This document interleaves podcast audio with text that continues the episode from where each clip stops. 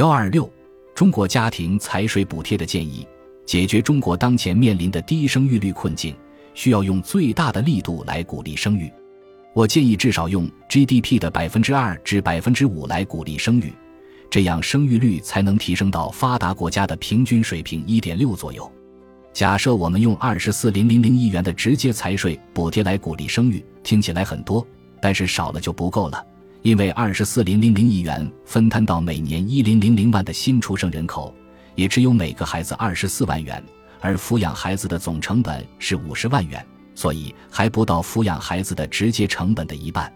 二十四万元分摊到二十年，每年是一点二万元，也就是说每个孩子每月补贴一零零零元。我觉得每个孩子每月补贴一零零零元应该是一个比较合理的数字，如果只有几百元，肯定是远远不够的。当然，二十万元只是平均水平，应该根据不同地区生育成本的差异来调整补贴的水平。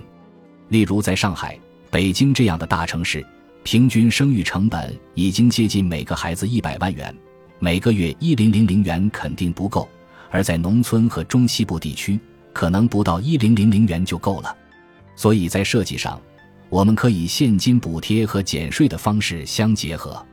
在城市里，白领人群的税率比较高，生育成本也比较高，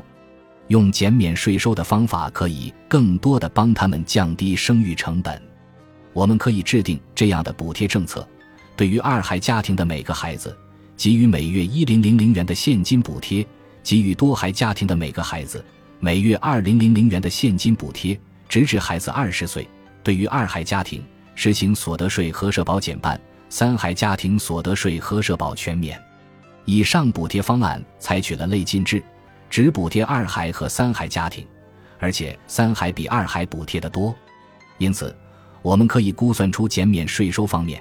二孩家庭平均每个孩子五百元左右，三孩家庭平均每个孩子一零零零元左右。如果按照十三家庭是二孩家庭，十五家庭是三孩家庭这样综合计算，那么财政支出是平均每个孩子每月一零零零元，十三乘以一五百加十五乘以二五百。需要考虑的是要不要补贴现有的二孩和三孩家庭。一种方式是只补贴这个政策发布以后的新生儿，这样一开始的财政支持负担会小很多。例如，如果以今后每年出生一零零零万人口来计算，那么补贴政策推出的第一年，财政支持仅仅是一二百亿元；如果第二年还是出生一零零零万人口，财政支出就会是二四百亿元；十年以后才会到十二零零零亿元。二十年以后达到顶峰二十四零零零亿元，初步估算一下效果，按照 GDP 的百分之一来补贴，就可以提升生育率大约零点一。如果用 GDP 的百分之二点四来补贴生育，那么这部分措施能够提升生育率的百分之二十四，也就是每年差不多生二百四十万个孩子。